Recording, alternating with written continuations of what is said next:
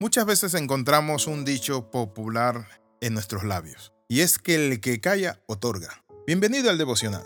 En Proverbios capítulo 17, versículo 27 al 28 dice, El que retiene sus palabras tiene conocimiento, y el de espíritu sereno es hombre entendido.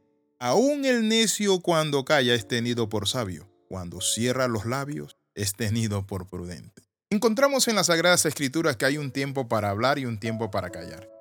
Pero cuando tomamos el dicho de que el que calla otorga, pensamos que siempre tenemos que hablar. Hay personas que hablan de más, llevando chisme, calumnia, escuchan algo y simplemente lo dicen y lo repiten como loro. Tenemos que aprender a callar. Por eso la Biblia es clara cuando dice el que retiene sus palabras tiene conocimiento y el que tiene un espíritu sereno es hombre entendido. Este popular dicho no siempre rige para nuestras vidas, hay personas que todo lo dicen y no pueden guardar un secreto o algo íntimo que se les confió. Por eso se rompen muchas amistades. Por eso pierden credibilidad muchos líderes y siervos de Dios. Tenemos que aprender a decir las cosas antes de que pasen, es cierto. Pero eso tenemos que pedir sabiduría para saber decirla cuándo y cómo. Pero también debemos callar muchas cosas para que no pasen. Se lo voy a repetir nuevamente.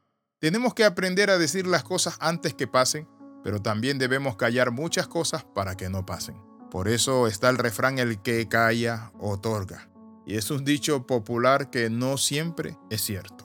Saber hablar a tiempo, en el momento oportuno, puede ser de gran ayuda y hacer mucho bien a la persona que lo recibe. Pero saber callar cuando la otra persona no está preparada para recibir un consejo o un reproche es sabiduría que no tiene precio. Por eso el apóstol Santiago nos dice, todo hombre sea pronto para oír, tardo para hablar y tardo para airarse. Así pues, les propongo algunos principios importantes que quiero compartir. Uno de los elementos es que muchas veces nosotros podemos estar hablando y hablando sin entender que el que mucho habla busca su ruina. Por ejemplo, callar cuando te acusan es heroísmo. A Jesús lo acusaban y lo acusaban y él cayó delante de sus trasquiladores. Los acusadores no buscan la verdad, sino que buscan derribarte de ella. Callar las propias penas es sacrificio, pero se hace por amor. Callar de sí mismo es humildad y es la mejor forma de aprender y crecer en sabiduría. Callar las miserias humanas es un acto de misericordia, ya que el que esté libre de pecado, Jesús dijo que debe tirar la primera piedra. Callar a tiempo es prudencia. Callar en el dolor es paciencia. Callar palabras inútiles es sabiduría. Callar cuando te hieren es nobleza, puesto que no consiguen rebajarnos de nuestra dignidad. Callar defectos ajenos es benevolencia y misericordia. Lo demás son críticas que desvían la atención de los defectos propios.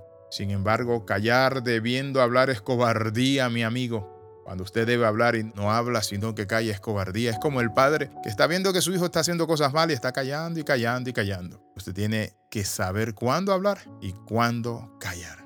Porque si hablar es plata, callar es oro. Eso dice el refrán. Tanto las palabras como los silencios están relacionados con nuestro pensamiento, pero más profundamente con nuestro corazón. Dice la Biblia en Proverbios 23:7, porque según sea tu pensamiento en tu corazón, así eres. O dicho en otras palabras, somos lo que pensamos. Así lo ratifican tantas personas, pero sobre todo nuestro Señor Jesucristo, según lo recoge el evangelista en Mateo 15:19, porque del corazón salen los malos pensamientos y los buenos también entonces necesitamos un equilibrio maravilloso y no ciertamente fácil entre hablar y callar, que tanto puede uno pecar por defecto como por exceso, mi amado hermano y amigo. Pero podría ser una norma prudente callar, por lo general cuando los demás quieren hablar y hablar, y cuando los otros desean escuchar y escuchar, lo mejor es saber escuchar y saber hablar.